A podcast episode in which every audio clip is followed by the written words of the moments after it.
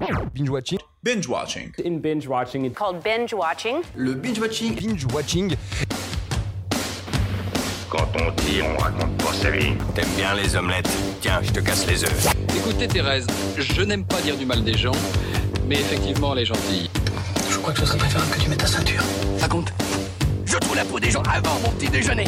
Et action Bienvenue à tous et à tous dans Bill Watching TV, le podcast qui est censé revenir sur les sorties de la semaine. Sortez vos popcorn micro-ondes.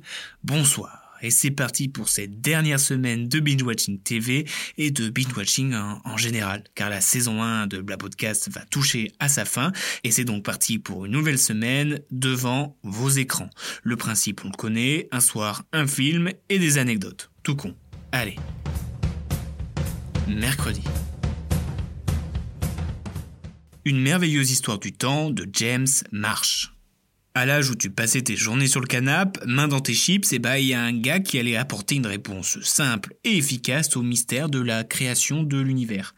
Rien que ça. Et ce gars, c'est Stephen Hawking. Et ce film retrace sa vie en passant par ses pensées, ses amours et son handicap. Un film poignant et remarquablement bien joué par Eddie Redmayne, qui lui a valu de nombreux prix, comme un Oscar par exemple. Pour l'anecdote, il faut savoir que, en plus de prêter sa voix, le vrai Stephen Hawking a fourni sa médaille d'honneur ainsi que sa thèse signée comme accessoire. Et c'est plutôt cool. Et l'acteur d'ailleurs qui a interprété s'est vraiment donné à fond. Il a perdu près de 6 kilos et s'est même mis en danger en passant des heures à distordre son corps à tel point que l'alignement de sa colonne vertébrale s'est altéré. Ce magnifique biopic, c'est mercredi à 21h sur France 4 jeudi. Les bronzés de Patrice Lecomte. On part sur du classique pour ce jeudi soir avec ce groupe de 20 personnes qui arrivent dans un club situé en Afrique pour passer quelques jours de repos. Et nous allons suivre dans leur mésaventure Nathalie la colérique, Jérôme le sûr de lui ou encore le fameux Jean-Claude le tombeur de ces dames. Et même 40 ans plus tard, cette comédie du Splendide vous fera toujours autant rire, je vous l'assure. Il faut savoir qu'à l'origine, le film vient du fait que la troupe du Splendide avait passé 3 ans à animer des clubs de vacances. Fait une pièce connue sous le nom de Amour, coquillage et crustacés, qu'elle joua plus d'un an à guichet fermé. Et vous savez, pour la scène culte de Jean-Claude Duss qui sort de l'eau avec le sexe recouvert d'algues, eh ben ces algues viennent de Bretagne. Elles ont été ramenées par avion car on les trouvait pas en Côte d'Ivoire.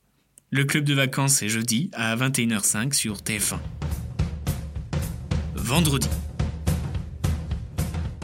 Les Indestructibles 2 de Brad Bird. La famille de super-héros préférée de ta famille super-héros préférée est de retour. Et cette fois-ci, c'est Hélène qui se retrouve sur le devant de la scène, laissant à Bob le soin de s'occuper de toute la famille. Déjà que c'est pas facile, alors quand ils ont des super pouvoirs, je ne vous en parle pas. Surtout que le petit dernier en a beaucoup, beaucoup, beaucoup trop. Mais c'est la famille unie ainsi que Frozon qui vont devoir s'allier pour déjouer un plan machiavélique. Alors je vous rassure, les 14 ans d'attente que les studios Pixar nous ont fait subir sont bien justifiés, car cette suite est à la hauteur de nos espérances. Fun fact, c'est la première fois dans un Pixar qu'un personnage utilise un flingue, et c'est Elastic Girl en plus. Respect. Le film est d'ailleurs le plus long film Pixar avec 1h58 et aussi le plus long film entièrement réalisé par ordinateur. Cette famille indestructible est à retrouver vendredi sur Canal à 21h05. Samedi. Duel de Olivier Massé des Passes. Nous sommes en 1960 et nous allons suivre Alice et Céline qui vivent avec leur famille dans la banlieue de Bruxelles. Elles sont les meilleures amies jusqu'au jour où survient un événement tragique qui vient chambouler leur univers entier. Ce qui est intéressant avec ce réalisateur, c'est qu'à chaque film, il va aborder un style différent par besoin de se renouveler, et même s'il sait qu'il parlera toujours des relations familiales, du couple ou des relations parents-enfants, ce dernier va l'aborder d'un point de vue différent. Et comme je l'ai dit, d'un style qui va changer. Celui-ci de film ressemble, si on doit citer euh, un style en particulier, il ressemble à du Hitchcock ou du Lynch, dû à l'ambiance assez psychotique du film. Duel, c'est samedi à 21h05 sur Canal. Dimanche. Retour à Cold Mountain de Anthony Minghella. Nous traversons l'Atlantique pour rejoindre une Amérique en pleine guerre de sécession. Un homme et une femme sont pris d'un coup de foudre qui va alimenter la force, le courage et la détermination pour que leur séparation ne devienne plus qu'un lointain souvenir. Et en temps de guerre, ce n'est pas une mince affaire. Ce film aux allures romanesques dévoile une mise en scène remarquable et un sens du détail certain. Le réal et son équipe ont vraiment réalisé un travail minutieux sur ce film, que ce soit dans le tournage de scènes de combat avec la création d'un cratère de 15 mètres de profondeur et 55 de long, mais aussi pour les costumes, qui sont d'époque comme les costumes portés par René Zellweger, et je vous assure que porter ce genre de costume était très contraignant. Vous comprendrez quand, quand vous verrez. Retour à Cold Mountain, c'est dimanche à 20h55 sur Arte. Lundi, Babysitting de Philippe Lachaud et Nicolas Benamou. Dans cette comédie, le patron d'une boîte confie son fils Rémi à Franck, son employé qu'il considère comme un type sérieux, même s'il ne sait pas vraiment qui c'est. Problème, le même soir, c'est l'anniversaire de ce dernier.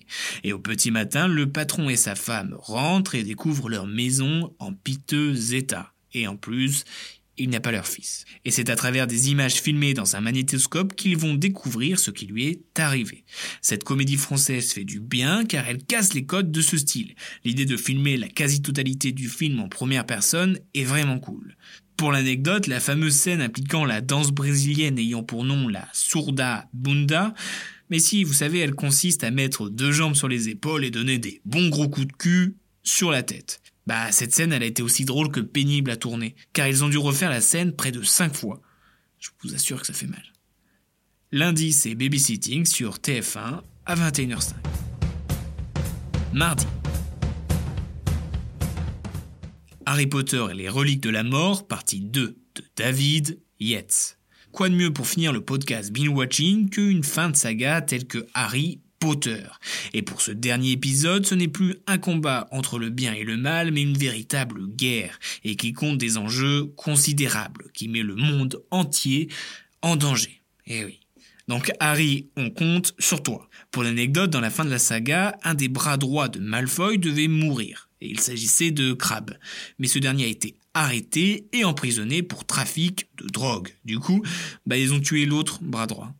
Un problème, une solution. Il faut savoir que ce dernier film a fait de Daniel Radcliffe l'acteur de moins de 25 ans le mieux payé.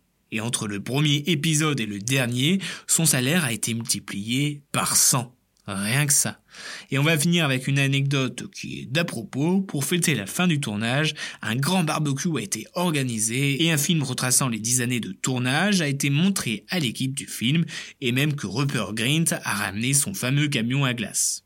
Harry, c'est mardi sur TF1 à 21h05. Voilà, Bill Watching TV c'est terminé, mais c'est aussi terminé pour cette année. Et je pense qu'on se retrouve non pas la semaine prochaine, mais l'année prochaine pour une saison 2. Qui sait? Allez, au revoir et prenez soin de vous. Je respecte ton avis, mais en tout cas, c'est pas le mien, donc c'est pas le bon, tu vois ce que je veux dire.